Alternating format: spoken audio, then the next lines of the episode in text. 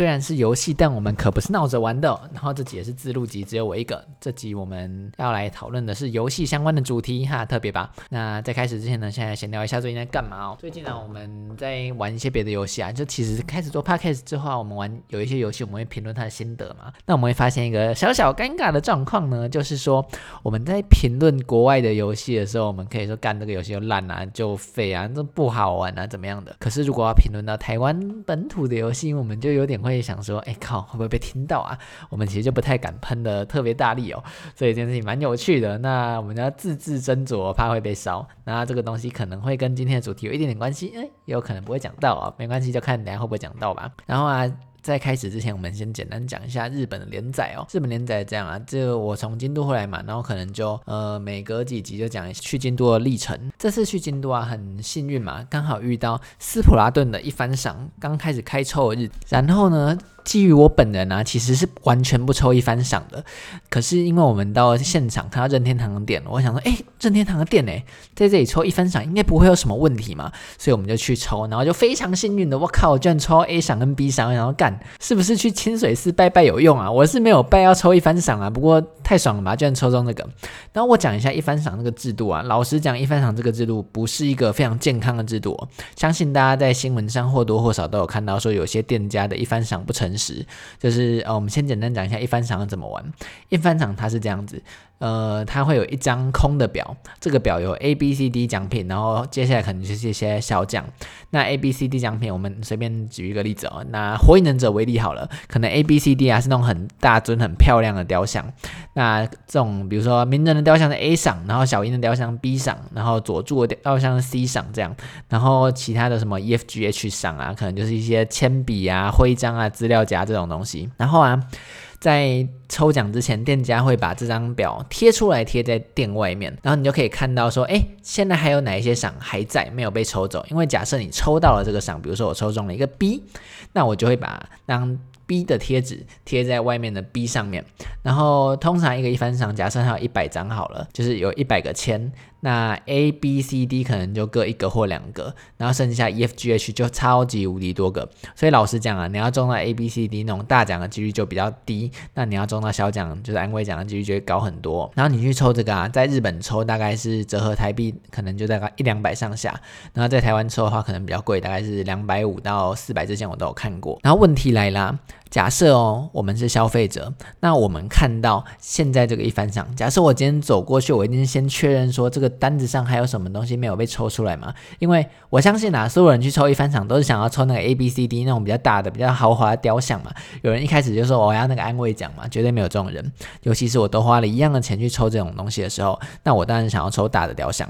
那我就会靠近去看一下一番赏，看一下 A 抽出几个，B 抽出几个，B 抽出几个。这里非常不幸呢，假设我假设我我。一靠近那张外面的榜单，一看说，哎干，A 都被抽走了，或者说，哎，A B C D，假设总共 A B C D 各两个，有八个嘛？假设我看到说，哎，现在只剩下两个了，然后看一下下面的安慰奖，其实哎还都没有被抽出去，这代表什么？代表说接下来我要抽中大奖的中奖率就会变低。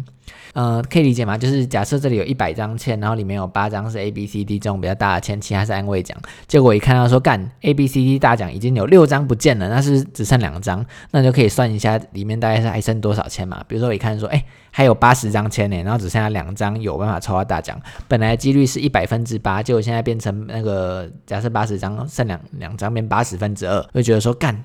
几率变很低，那我就不会抽了。所以啊，因为这件事情，消费者可以在抽之前去看一下，说里面还剩下多少东西。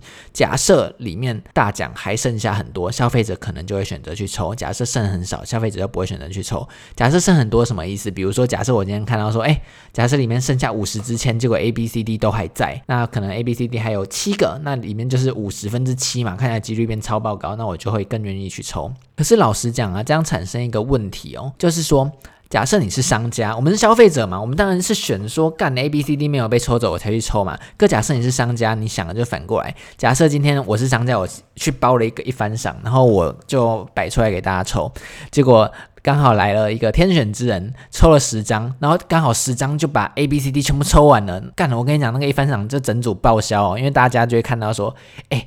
里面一百张签，现在剩九十张，然后九十张里面现在大奖一个都没有，靠要我抽个屁呀、这样你商家你去包那一番赏这一单基本上都全亏，因为商家通常是你去跟代理商，比如说万代，或者说我不知道台湾是谁代谁代理哦，那你就会跟他们买一整组一番赏，可能是我这边讲，假设是五千块好了。你买珍珠五千块，你预期这一番赏你可以抽出，比如说抽出七千块，那你就预期你可以赚两千块吗？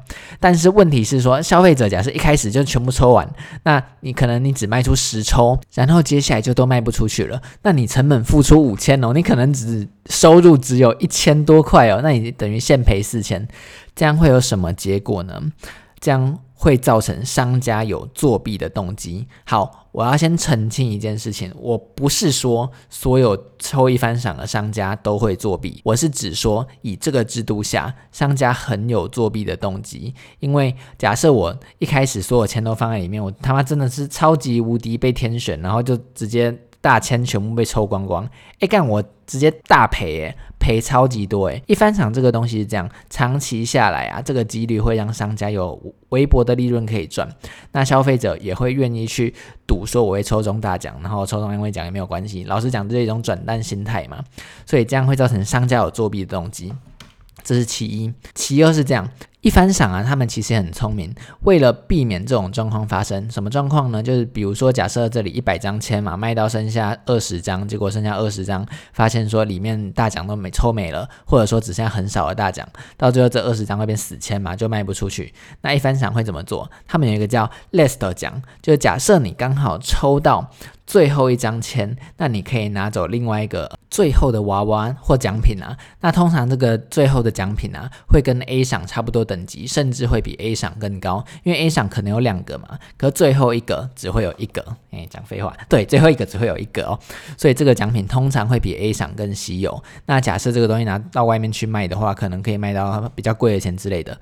那会造成什么结果呢？就是说，哎，玩家大家都想要去抽最后一支签。好，大家冷静，用用你的脑袋想想看，真的有可能会说，哎，我今天就跑去买一张一番赏，然后抽下去，老板那个铃铛拿起来开始摇，说，哇，恭喜你抽中了最后一张，哎，那我可怜，因为大家都看得到，现在有几张被抽出去，所以大家都知道接下来还有几张会抽到最后一个。假设我今天抽到倒数第二个，我有可能会说，干，那都我最后一个就已经在那边了，我抽到倒数第二个我没有奖，我有可能会不把最后一个抽掉吗？一定不可能。所以通常这个最后一个奖项啊，会在大概剩下十个左右的时候就会被别人一次包牌包走，因为最后一个会这样想嘛，说即使这十个里面都没有大奖，可是我花十次抽奖的钱去换一个 last 奖，那我也划算，所以可能就会有些人在。剩下十个，或者说剩下十五个或二十个的时候，把整组一番场最后全部包走。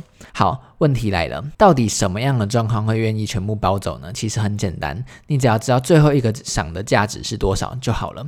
在这个业界啊，或者说常玩一番赏的玩家，大家都知道每个模型大致上值多少钱。尤其是假设你去台北地下街，那大家对模型的行情都有一些认知啦。那通常啊，A 赏可以卖个一两千块，甚至更高。你有一些比较稀有更高，然后 Last 奖可能可以卖到两三千或更。贵，反正就看状况啊。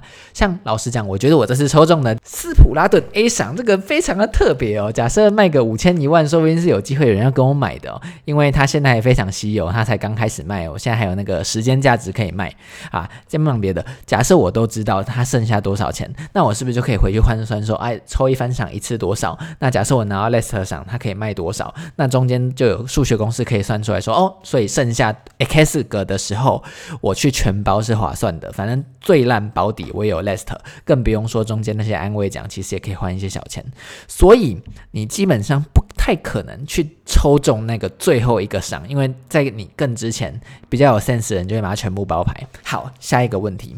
玩家想要包牌，那店家会不知道玩家想要包牌吗？所以，我们先假设有一间店家，他真的是非常的公平公正，都不作弊，所以他都没有藏签。可是你发现到最后，比如说，假设现在只剩下三十个赏，然后店家算了一下，发现说，哎干，A 赏还剩下两个，那我还有一个 Last 赏。店家最有可能做的事情是怎么样？是我就直接收起来不卖了。那我收起来不卖代表什么？代表说店家就直接把那所有的中奖签全部买下来嘛？因因为店家自己也都知道价格，甚至说他们是店家自己要摆出来卖也可以，所以店家就直接全部买下来。那他有可能不能在自己的店卖，因为呃形象不好，所以可能会去找隔壁的店转卖。反正隔壁的店你知道多少钱，大家都长期配合就 OK。那比如说剩下三十个，说我全部买下来，那我花这个钱，那店家其实就可以算几率和期望值，说哦剩下三十个，那我因为我知道我剩下什么东西，每个值多少钱，那这样子卖，我与其卖给后来的客人再卖三十张，说不定我直接把这两个 A，然后还有一个最后一个赏拿去卖，会赚的比接下来三十张还多。假设这样一算下来，发现说干这样会比较赚的时候，店家会非常非常有动机把这些一番赏全部自己买下来，然后再分别转卖。虽然说一番赏都有规定啊，不能擅自转卖，可是我觉得这是一个不成文的规定。相信常常听我们节目的人，大家都知道我的想法就是，政府不要管那么多啦，自由市场转卖本来就是市场经济的一环，那你管那么多，那有什么毛病？本来就可以随便卖。所以长期下的结果会发现说，我们可以做一个假设，就是店家现在还摆出来卖的一番赏，从几率上来讲是对店家比较有利，因为如果对他不利，他就不会摆出来卖。那假设从几率上和期望值来讲，对店家比较有利的一番赏，他就会自己全部吃下来，全部包。这等于说什么？就是我同时在开赌场当庄家，然后同时也在牌桌上下注。那即使我不作弊，那我也可以算出我的期望值怎么样是好，怎么样是不好。所以就结论而言啊，店家会非常有第一个是作弊的动机，第二个是他有办法知道现在的期望值对谁比较有利，所以在对他比较有利那一瞬间出现，他就会直接收起来，造成的结果就是长期而言，消费者是没有办法买到一个有优势期望值的一番赏的。然后也因为这样子啦，啊，还有另外一个因素就是在台湾抽一番赏的汇率比较贵哦，因为店家还是要赚一手嘛，你进口进来扣关税，然后可能还要转手，中盘商也要抽，所以你在台湾抽一番赏的价格可能会是日本的一点五倍到两倍之间，所以基本上我在台湾是绝对不会抽一番赏的，就基于刚才以上种种的理由。可为什么我在任天堂本部会抽一番赏呢？是因为我相信任天堂根本不可能跟我们凹这个钱啊，干他那个本部卖那个纪念品，然后干那不就是铁吗？那不就塑胶嘛？然后卖超级无敌贵，他根本懒得跟我们削这一番赏的钱啊。因为假设他真的在一番赏作弊，就是拿任天堂的商誉去跟所有人对赌了，那个被抖出来不好看了，所以任天堂不会作弊，然后汇率又 favor，所以我就去那边狂抽猛抽，好吧？所以这个大概是我抽一番赏的故事，然后顺便简单介绍一下一番赏的商业模式给大家知道啊。然后我再强调一次，我不是指所有的店家都会作弊，或者说我刚才做的那些行为，我只是讲说在充分的呃商业理论推导下，店家有很充足做这件事情的动机。好，那我再补充一个好了，什么叫作弊？就是店家先偷看签长什么样子，然后再把。A、B、C、D 的签可能就拿出来，就不给你抽。那有些人说啊，那个签那密封的啊，密封的店家怎么可能拆开来看不被发现？干白痴哦！你知道有一个东西叫 X 光机嘛，或红外线机。真的要弄的话，你就把那个签拿到机器下面扫一下，你知道那个就无所遁形哦。那个盲盒也是这样啊。你说店家抽盲盒很公平，干我 X 光机扫一下，我知道盲盒长什么样子嘛？那你说那个 X 光机很贵嘛？假设你要做生意，你每天经手的营收是几十，那是五万、十万、几十万，那个一个 X 光机可能就不到一万块。真的很便宜啊！你要作弊，假设你要作弊的话，我再强调一次，我不是说店家会作弊，我说假设你真的要作弊的话，有太多方法可以作弊了。好，更不用说最简单的，假设店家今天真的拆开来，然后放回去，你会知道吗？你有办法分辨吗？一般的消费者知道吗？我老实讲，真的很难，所以才会看到新闻很多有的没有的，一番赏作弊事件啊等等的。那我要讲的是，基本上这些卖公仔、卖游戏的店家都非常的难赚，因为他们的 margin 大概是抓十趴上下，十趴上下是什么意思？就是假设我进十个公仔，然后九个卖掉，一个没卖掉，我一个没卖掉，就等于让我九个卖掉的全部没有做啦，就全部白做。更不用说啊，公仔这种东西，你只要核损了，就会打七折。假设我在运过来的时候，我盒子被人敲到靠北七折，你就瞬间输三十趴。所以店家在这个生意上非常的难赚，在难赚的状况下，当然有强烈的动机去获得更多的利润。那种种的因素之下，让他们呃，无论是做什么的动机，可能都提升了。我要再强调一次，我不是说每个人都会作弊哦，好不好？那我这边想要引用一句《寄生上流》里面的名言了，这句名言叫做说：“如果我有钱，我也很善良。”在大家都有钱赚的状况下，本来大家就会倾向于符合正义、符合一般道德认知来做。可是，在生存的压力之下，往往会做出可能没有那么道德的抉择啦。这种道德抉择在很多游戏里面也会出现了，我们就不一一举例了。我们只是我们只是刚好讲一番赏，然后不小心带到这个话题而已啊。那这是今天的闲聊部分，接下来进入主题啦。今天的主题我们要谈循环啊，什么是循环呢？我这边要特别讲的是游戏的循环。首先，我们都知道打游戏需要动机，我们在很久很久以前，我们有聊过玩游戏的动机是什么。那这边要讲的是动机的下一层，就是循环。那我们先讲一下游戏。我们都知道游戏啊，我的认知是这样，游戏的本质就是解谜。可是单纯解谜是不够的，你要说服我为什么要解这个谜。那说服我这件事情叫做动机。那动机可能呢会来自于呃，我想要看它的剧情，或者说这个游戏单纯它很好玩，它有游戏性，或者说我在游戏里面可以感觉到成长，或者说我可以收集到很多成就。那这里的动机，我们随便举例哦，剧情游戏可能就是想要到下一关嘛，看更后面的剧情嘛，这就是剧情带来的动机。那有一些打分数的游戏，比如说俄罗斯方块或小朋友下楼梯，我想要追求更高分，我想要有更多的成就，那这可能就是呃，我想要有更更高分的动机啊，让我继续玩这个游戏。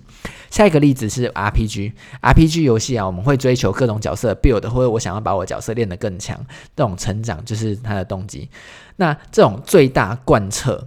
整个游戏本体的，就整个整个游戏都是围绕着这个来设计的。我们会把它当做游戏的最大动机。那这个就是我们讲的游戏的最大一个循环，就是循环的最外圈。好，可是下一个问题是我们随便讲，拿剧情游戏为例，我们都知道包在最外圈的是我想要看到接下来的剧情，可是单纯想要看接下来的剧情是没有办法说服我玩这个游戏的。就像我之前一直讲的，你要是跟我讲一款游戏，它的剧情很好看，然后你讲不出别的东西的话，我会问你一个问题，说为什么我不去看电影？那所以你要是要让我真的能够玩下去，你需要让你的游戏啊有可以让我玩下去的设计哦。我们再拿刚才举的例子再讲一下，像是假设你是要只有单一个构造是没有办法让玩家留下来的，或者说没有办法让很多的玩家留下来。比如说好了，假设你是俄罗斯方块，大家说啊，俄罗斯方块玩什么？你就一直破高分嘛？干，有那么多人会真的想要把俄罗斯方块的分数玩得很高吗？那当然有，这是很少数的人，就是我们之前在讲巴特尔游戏分类模型里面的成就型玩家。可在其他三个玩家、三种玩家，探索型、社交型和杀手型，很有可能就不会因为这个动机留下。那反过来讲，假设英雄联盟他可能会留下杀手型玩家。假设英雄联盟的动机就只是爬分，我怎样爬到最高分啊，那你就只留下杀手型玩家，其他的玩家就留不下来。也因此，我们刚刚讲的这个就是大循环，在大循环中间，你还是要插一些小循环，那才可以让玩家第一个不会玩的那么痛苦哦。第二个，你可以让更多的玩家留下来，留在这个游戏里面。因为单一一个目标一直重复会非常容易厌倦。那剧情游戏就是假设我一直看剧情，一直看剧情，那就是看电影嘛，那就很腻嘛。然后假设你剧情又写的不好，那就会 quit 嘛，大家就不会玩。或者说，假设你是玩那种追求高分的游戏，爬天梯游戏，假设你从头到尾就是为了这个，那其实很容易。进入疲乏，到最后你就觉得说，干，这是乳天型的工作嘛？怎样？我现在在外面当帕鲁上班还不够，我回到游戏里面，我还要继续上班吗？这样子啊，你只会让很少数的玩家留下来。然后有些人会说，哎，不是啊，你玩游戏不就是看好那个大动机、大循环，你才留下来玩吗？要知道哦。任何游戏的大循环都不是强制游戏玩家留下来的理由，因为假设玩一玩真的觉得很无聊，真的很不爽，游戏玩家可以随时 quit game 哦，又不是在上班，谁管你后面的目标多宏大？谁管你勇者真的要去拯救世界、打败魔王？我他妈不管你，因为假设你中间过程很无聊，你世界毁灭算了啦。所以说啊，这种大循环内部就要包着小循环，小循环提供玩家动机。这边讲小循环比较抽象哦，我们讲几个例子，拿剧情游戏来讲好了，除了看剧情那个大循环之之外啊，中间你可能要有一些支线任务啊、主线任务，或者说单纯的游戏玩法，那给玩家继续玩下去的动机。那这个小循环它还有一个很重要的是，因为玩家重复做同一件事情会腻，所以小循环你可能要经过 A B C A B C 这种循环，那你每个都是一个环节。那你在经历过这种小循环多走几次的时候，可以推动你的大循环前进哦。我们拿剧情游戏的话，拿死亡搁浅为例子哦，大家都知道死亡搁浅是一款剧情游戏，我们都觉得剧情游戏很棒，但是。在剧情的中间呢、我们的主角山姆会需要到处去送货，所以它的循环整体是这样：你会先经过一段剧情，然后剧情的接下来就叫你说，哎，你接下来你要去送货喽，你要帮我送货什么东西，你才可以推进下一段剧情。那在你玩送货的时候，其实这个过程是好玩的。那你送货之后，你可能就解锁了新的地点，解锁了新的能力，然后进入下一段剧情。到下一段剧情，然后看一看之后，又会再叫你送一次货，然后解锁了新的能力，然后你有可能新的挑战。一开始送货比较简单，后来货比较难哦。然后在新的剧情，然后这种剧情里面其实就分大剧情跟小剧情，有起承转合、高潮迭起，这整个大循环是看剧情。那中间的每个小循环会推动你大大循环前进哦。再拿下一款游戏啊，就是我们也很常玩的《魔物猎人》为例子好了，《魔物猎人》呢，它整款游戏其实就很简单，就跟你说，我们来狩猎吧。可是在我们来狩猎吧这个循环里面啊，老实讲，你说狩猎是一个很有趣的循环吗？老实讲，并不是哦。所以它其实也安插了很多小循循环在里面，就是看到很强的魔物，那我就要练习打它。我打赢它了之后，我可以做更强的装备，那同时我也可以练习我的技术。那当我打赢这只之后呢，我就可以开始打下一只，下一只可能要比前一只更强。那我就经过这个循环，打魔物，然后升级装备，然后练习技术，然后再打下一只。那而随着我们的装备提升，技术提升，我们就会看到打怪难度降低。那这也是我们提升成就感的来源哦。其实很多在玩魔物猎人的人啊，都会问个问题：说为什么魔物猎人要配装啊？为什么不能像是呃别的游戏，我就技能表打开，自己选技能，打勾打勾打勾就好了吗？为什么一定要配装啊？其实这个配装啊，就是让你在狩猎中间插入一个休息的概念。因为你假设一直去狩猎，一直打，一直打，一直打，你连续打个三个小时，你只会觉得非常的累哦。所以在中间呢、啊，狩猎的中途，我们就会插入配装的环节。说，哎，我终终于打到什么东西了，我可以来配一下。首先，第一个给你累积成长的成就感，就是我角色有在成长嘛，我可以有新的 build 嘛。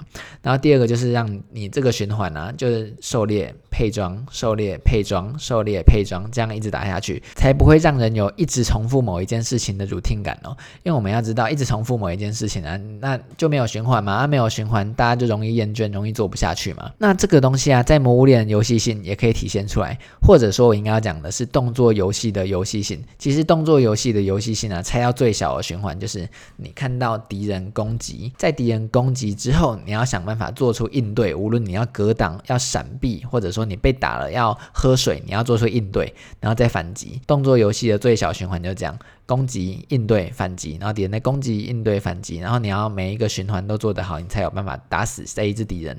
这个在《魔物猎人》、在魂系游戏，甚至在《萨尔达旷野之息》、《王国之泪》里面，你都会看到这种循环。反正只要是动作游戏，就会有这类似的循环啦。那再讲讲还还有没有什么别的循环？有，我想到的就是 roguelike 游戏啊。我们拿黑帝斯为例好了，黑帝斯大家都说它突破了 roguelike 原本的限制，因为原本 roguelike 游戏就是啊，你走完之后，干你角色死掉。你就全部重来，那到最后就有点像是打分数游戏哦，就是我比谁分数最高，然后每一局我都不会对我角色放感情嘛，因为死了就重来，就都一样。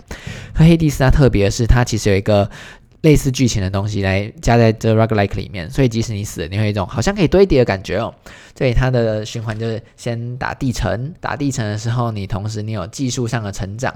那假设你挂了之后，你可以看一小段的剧情，那你就可以在打地层的中途做稍微的休息，然后接下来再进入打地层、技术成长、剧情，打地层、技术成长、剧情，甚至你可能会对角色有非常微小的累积的感觉啦。再讲一款游戏啊，就是文字冒险游戏。或者说我们的恋爱性游戏，或者说你要说 H 更也可以啊。我们这边就拿一款那个清新健康的黑白游戏《黑白妹》来举例好了。这里循环就讲，你要先跟你的对象相处，然后提升好感度。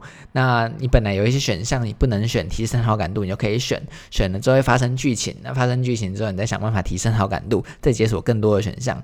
所以你就会一直去想说，干我能不能选对更多的选项，我就可以看到更多的剧情。我要讲的是《黑白妹》这款游戏啊，看起来也非常简单，可是为什么玩下去会让人屌累哦？因为 我就觉得它是一款循环做得很好的游戏，就是我们日复一日本来就要经历过上班、下班、上班、下班赚钱，然后跟同居人相处的过程嘛。但是随着它的循环做得好，你可以说啊，我要解锁更多的剧情，所以比如说啊，这个选项我不能选，因为我好感度现在只有二十，我可能要累积到五十，我想办法冲好感度到五十。那冲完五十之后，我可以选那个选项，我好开心哦。然后接下来发现说，干下一个选项可能要八十才可以选呢，我要再继续累积我好感度。那甚至说啊，我可能呃，我现在金钱不够，所以我可能解锁的功能没有那么多。大家都知道解锁什么意思哦。好，我可能解锁的道具、解锁的功能没有那么多，所以我要去累积更多的金钱。所以它其实就是在选项之中包着各种循环让你玩。那大家就会问一个问题啊，就是说啊，不是啊，假设你要这样的话，你就直接开外挂嘛，金钱开无限，好感度直接拉满嘛，啊，这样你什么都可以选的嘛。可是老实讲，这样突然变不好玩了，因为等于说你直接把这个循环破坏掉了，你直接拉到循环的终点，那就不是一个游戏嘛。假设你要这样的话，你就不知道随便点开任何一个你知道的网站，然后你打开看就好了嘛。所谓的游戏啊，其实就是包在循环里面，因为有一个想要达成的目标，那我们要想办法去达成。但是在达成的过程中，感受那个体验，无论是痛苦或快乐，无论达成的过程是多呃血泪或心酸，那你要经历过那一段过程，你才会开始享受那一段的结果。这个就是游戏跟其他载体特别的地方。然后这边再讲另外一款游戏啊，叫 Minecraft。Minecraft 其实也是一款我比较没有玩的游戏，不过我大概也知道它在玩什么。首先，Minecraft 它就是一款算是生存游戏啦，一开始是生存游戏，所以你为了避免死亡，所以你需要建造一个建筑物去躲避晚上会出现的怪物。那在建造建筑物，你就体验到说，哎，干建造到建筑物，现在没有资源，就很难盖一些好的建筑物，所以你就要开始收集资源，收集资源，然后你就开始进去进行你的探索。那探索的时候，你同时要避免死亡。然后你探索之后有更多资源，可以建造更屌的建筑物。然后建造更屌的建筑物，你又需要更多的资源，然后再建造更屌更屌的建筑物。所以其实。它这个循环就是在探索、那收集和 build、探索、收集、build 之间无限的循环，这个就是 Minecraft 的循环。那 Minecraft 有一个小缺点，就是它其实没有整套大循环包装。讲白了就是没有剧情啊！我不知道我现在探索要干嘛了，都是好玩，在跟朋友一起玩，跟朋友一起探索建造的过程。所以像是我啊这种没有朋友的单机玩家，就比较没有动机去打 Minecraft 哦。Minecraft 的例子啊，也可以讲出为什么即使你小循环做得好，可是你大循环没有弄好，可能也没有到那么尽人意哦。那我们再举一个例子，大家都玩过麻将嘛？大那大家玩过麻将，通常应该多少会赌一点钱，无论你是打什么五块十块啊，或者打更大的，通常都会赌一点钱。当然，有的时候会有那种不赌钱的干净麻将。可是啊，当大家听到打干净麻将的时候，突然觉得说啊，好像呢兴趣缺缺哦。大多数人就会突然失去兴趣，即使那种打麻将很久的人也是这样。因为啊，大家打麻将用最外层去包的就是赌钱。那你把最外层那个大动机抽掉，即使中间你的小循环没有变，因为不会因为你不赌钱，麻将规则就不一样嘛。你还是该碰的碰，该吃的吃，该胡的胡嘛。可是，就非常写实的是，你把外面最大的那个循环动机拿掉，就让人不想要参加这个游戏。这件事情非常的有趣。我这边要讲的是，无论是外面最大的大循环，或者说中间的小循环，其实在设计一款好的游戏，要让人掉泪的游戏都非常重要。那你要有一个动机让我持续的去努力，这是最外面最大的那个。然后中间的小动机，在让我去往这个方向努力的时候，不会感到无聊。我们刚才讲的很多游戏都有很好的做到以上讲的点。那接下来我要来讲一个做的没有那么好的游戏哦，哈，这就是我刚开始讲的，我喷外国游戏都可以喷的非常的大力，那就让我们来喷的大力一点吧。霍格华兹的传承，我们先前在讲霍格华兹的传承那边有一个有讲到说，为什么我到最后会不想去探索，不想去收集有的没有的东西，其实原因就是因为探索啊，还有收集东西给的奖励太烂了。那为什么给的奖励太烂了？是因为那些奖励很大的一部分是拿来强化我们的攻击力或防御力。那强化攻击力或防御力要干嘛呢？就就让我在战斗的时候更加得心应手。好，问题来了，那个战斗简单到我根本不需要强化任何的东西，我只要注意滚、注意攻击，我就不会死。那我就不会愿意花时间去强化。这是第一个。第二个是你去探索、去收集的那些过程，那些小循环也非常非常的无聊。你没有办法用一个中的循环包装，叫我去探索拿到你要的奖品。那你。在探索的过程中给的小循环又极度的无聊和不知所云，那就会造成说你循环的破灭哦。这个东西就是我之前讲的说，UB Soft 有的开放世界的缺点，刚好全部都在霍格华兹里面有体现。这里啊，就在讲探索的话，我们一定会把任天堂旷野之息和一般的开放世界拿来对比嘛。首先，我们先看一下大家为什么要去探索开放世界。首先呢。探索这件事情代表的是我想要知道，我想要去自己去发现哪边有有趣的东西。所以你看到旷野之息在做什么？是我先去看哪边有我没有看到的东西。我看到了之后呢，可能就过去想办法到那边去解谜，解谜之后得到回馈，然后再进到下一个探索。这是一般来讲探索需要给玩家的。那旷野之息做的很好的是，我随时可以看到我没有看到的探索点。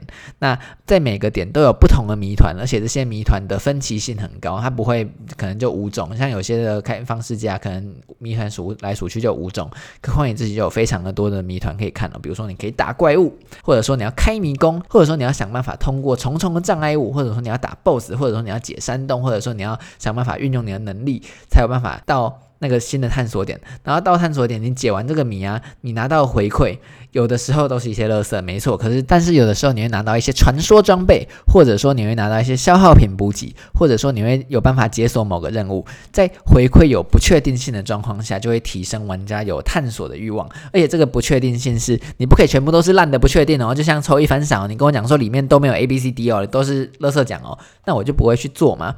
那因为它有会在这种垃圾奖里面包含了几个呃传说武器、传说装备，让我们就说，哎，我会不会有机会拿到传说装备啊？让我更愿意去探索这些东西。做得不好的探索是怎么样？就是第一个。探索没有感觉，我们都希望是自己去发现值得探索的东西。可是有些探索它做的不好，就是啊，我就看打开地图嘛，看哪里有问号过去嘛。第一个我没有办法从地图上真正去探险，看到有趣的东西，我就只是去把问号打勾勾。那这个不是啊，就是我们是想要自己去发现隐藏区域的快感，我们要自己去发现那个感觉，而不是把东西打勾勾的作业感。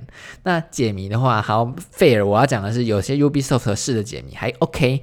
顶多偏无聊，美观都差不多。不过你要说美观都差不多，其实，在旷野之息王国之类打久了，有的时候也会出现类似的状况。But 它就很常给一些垃圾装备哦，那个回馈给垃圾，基本上让人完全不想玩嘛。就是刚刚讲了一番赏的例子嘛，干你全部都是一些垃圾，我就不想要解你的谜嘛。就这样，我觉得就是你回馈感有没有抓好啦？那你这个循环啊，探索、解谜。回馈这三个循环，你有两个环节没有做好，然后问大家说，为什么你不喜欢我们的呃这个循环？那基本上我觉得答案很明显啦。然后啊，这边要再讲那个手机游戏啊，有些手游就。老实讲，大家都知道嘛，厂商想要赚钱嘛，所以会提供各种抽卡管道嘛。可是你要抽卡，你总要给玩家一个动机吧。然后游戏毕竟还是一个游戏，所以你会设计关卡。关卡其实就是怎么给玩家动机的一环。首先，关卡呢，你可能设计一开始打得过，后来打不过。那打不过你要怎么办？就是要变强。变强有两种方法，第一种就是磨练自己的技术。第二种就是氪金抽卡，然后接下来到更难的关卡哦。那这个问题就在于说，假设啊，你让别人变强只有抽卡这个方法，那基本上我是绝对不买单的啦。所以我觉得做得好的游戏啊，应该是说让一般人有办法可以靠技术练过去。那这个结果不能跟那种氪金仔差太多。那假设不想花时间或不想练技术的人，你可能就是那信用卡刷下去，你就有办法打过这些关卡。那老实讲，做得好。就是大家都可以玩，同时会有课长跟无氪存在，做不好就 pay to win 啊，那个无氪玩一玩就不玩了啦。然后大家就问说，为什么现在的手游可能都生命周期很短啊，半年一年就收掉啊？干，因为无氪不玩嘛，无氪不玩就不会有课长了啊，讲什么呢？嗯，太好了，每日嘴手游成就一之一，希望不会惹到未来要业配的厂商。这个循环呢，也可以进一步延伸到好的游戏性。好的游戏性，在我们刚才讲动作游戏的时候讲过，动作游戏的游戏性就是。敌人攻击，想办法应对，然后我们伺机反击，这是动作游戏的游戏性。好的循环就可以做这样。那之前我们在聊《艾尔登法环》的时候，阿神有讲到一件事情，是说他在打碎星的时候非常的绝望，一度想要 quit，因为他完全没有办法去掌握那个循环。他觉得说干，他就。刀子举起来，趴下来我就死了，我做什么都没有用。你知道这是循环被打破嘛？就是敌人攻击，然后我们找机会应对反击。他在第二步，他完全没有办法找机会应对啊，所以他觉得这个循环很无聊，让他一度想要 quit。这有可能是玩家的问题，也有可能是设计者的问题。不过简单要讲的话，就是魂系游戏的设计啊，本来就不会让所有人都吃得下去。因为即使像我们是比较重度的游戏玩家，可能也一度会出现这种心态哦。那更不用说轻度一点游戏玩家了。那我这边要再讲另外一款游戏，这个循环啊，怎么样？在游戏性上得到升华，或者说整个游戏都绕着这个循环走。我要拿一个游戏举例，就是任天堂的斯普拉顿啊，任粉发作。斯普拉顿是一款这样的游戏，我们两边呢、扮演乌贼或者说章鱼，然后我们的胜利条件是在地盘上涂上墨汁，三分钟之后谁的墨汁比较多，哪一队就会赢。就分两队嘛，一队四个人，然后大家疯狂的在。地板上撒墨啊，所以你可能拿水枪啊，你可能拿那个泼桶啊，你可能拿滚筒啊，你就想办法在地上涂满你颜色的墨汁哦。然后因为比的是比谁的颜色比较多嘛，那你就充分发挥了墨汁这个特性。那在这个游戏的设计上啊，涂墨除了可以带来胜利之外，它还可以为角色提供一些优势哦。比如说，在自己颜色的墨汁上移动啊、走路啊会比较快，在别人颜色的墨汁上，你的走路就会比较慢啊。你也你也不能够借由蹲下潜逃到自己墨汁里面去回墨，所以这。你要是涂抹的话，除了可以给你带来优势移动之外，也可以限制对手的走位。所以在游戏中，在这三分钟短短的游戏中，循环会变成说涂抹，想办法占领地盘，在遇到人的时候进行战斗。然后因为你占领地盘，会同时影响到你战斗的优劣势。然后战斗结束之后，再继续涂抹，所有的东西环环相扣，缺一不可。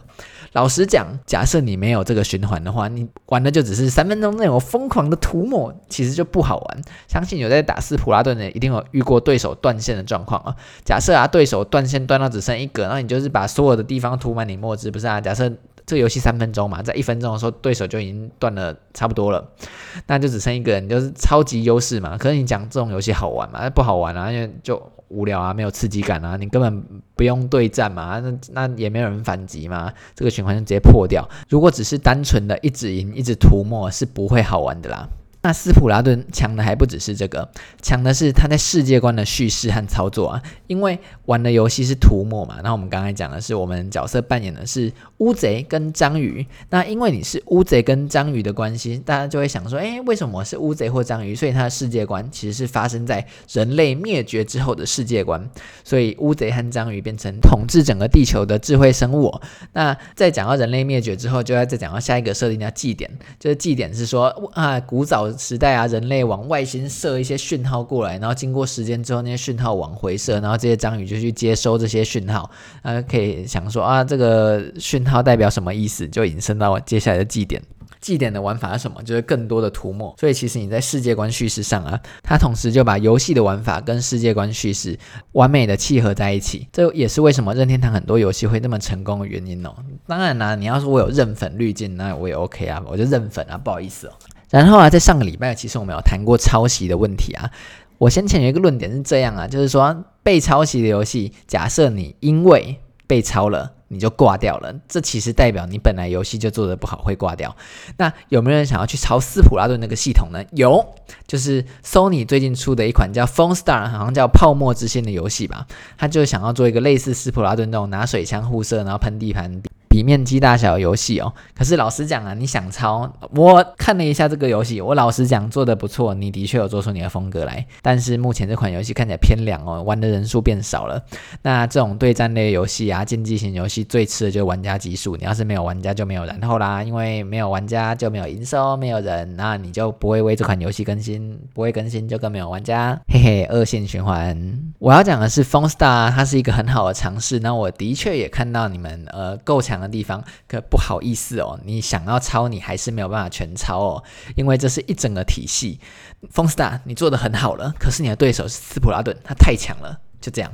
他从世界观、玩法、平衡、那游戏设定、创意，全部东西都融合在一起。那甚至他为了这三分钟的游戏时间，设计了各种不同的音乐，然后想办法让这个音乐能够代表紧迫性，全部东西都弄好了。一个后起之秀要直接跟这种大 boss 打，辛苦你了，Phone Star，辛苦你了，Sony 娱乐。而这种啊，把游戏性的循环。推回去世界观的循环是任天堂的强项，他们有办法让整个游戏跟世界观浑然一体哦，比较不会有割裂感。我们拿最经典的马里欧系列来讲啊，大家都知道嘛，马里欧是一款横向卷轴跳跃游戏，那它的攻击方式其实就很 simple。我们拿最基本那个马里欧来讲，就是跳和踩，就是你跳起来撞东西，或者说踩怪物。所以整个游戏的过程啊，它的循环就是你要移动，然后想办法通过障碍物到达终点，就是移动通过障碍物到达终点。那中间呢，给你的障碍物可能会包含各种不同的平台，或者说有怪物。那怪物要怎么讲呢？因为你的攻击方式只有跳或踩，所以你的怪物的设计就要设计成看起来可以被踩的怪物，比如说力宝宝看起来像香菇的样子，或者说乌龟，因为你看到乌龟去踩它，应该尝试吧？对，哎，对，请不要虐待动物，请。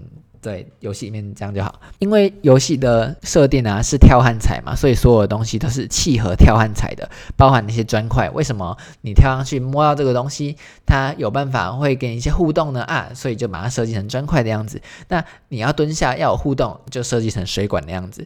所以它的世界观，它是先有游戏。再有世界观，而不是像有一些游戏是先有世界观再有游戏。我没有说谁好谁不好，我要讲的是任天堂很擅长把游戏性先设计出来，再去设计它的世界观，然后它可以把这两个东西很完美的融合在一起。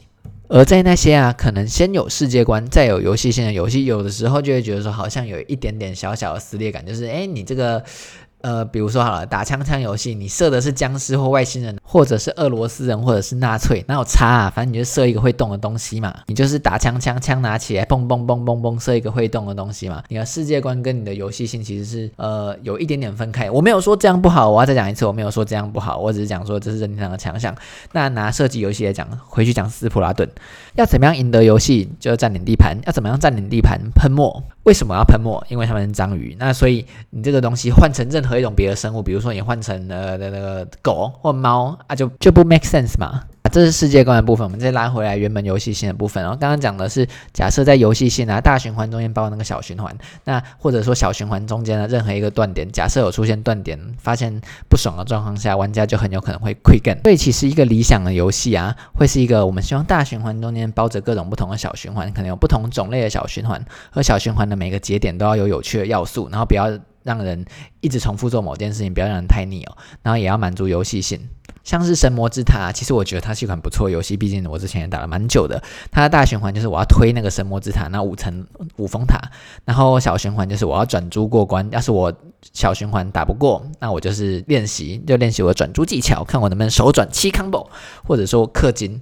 不过我不玩的原因，就是因为我觉得你跟我讲一开始五峰打会给我开到我不知道第几峰，我觉得说干你破坏我游戏性，破坏我世界观的完整性，我就不玩了。这是我个人的想法啦。那而即使在我不玩之后，我也有回去看一下他们的关卡。设计其实我老实讲，他们的关卡设计啊，把转珠的困难度、变化性和操作性都升华到一个不同的境界。我没有说这是一款不好的游戏，我只是单纯因为你世界观我觉得被你搞乱了，所以我没有继续留下来玩。我们刚才讲了说，我们觉得理想游戏是大循环中间包中循环小循环，讲起来非常的简单，可是最难的就是讲起来很简单哦，做起来其实很难。你用想的就知道，你大循环、中循环、小循环没有一个断点可以做不好诶，你你要是做不好的话，可能玩家就呃或者哦就突然不想玩。所以很多厂商啊，连自己的小循环都做不好，比如说刚才我们讲了 Ubisoft。而我们还是可以看到很多好的游戏啊，他们都有内建很好的循环在里面。那有一些我没有玩的游戏，可我在旁边看也觉得看的看非常好玩的游戏，包含 Vampire Survivor 和 Don't Starve。就我觉得说，哎，这个循环看起来就是做的不错，你有一直可以重复做的事情，然后每一次都觉得好像来变强，一直有事情在做，然后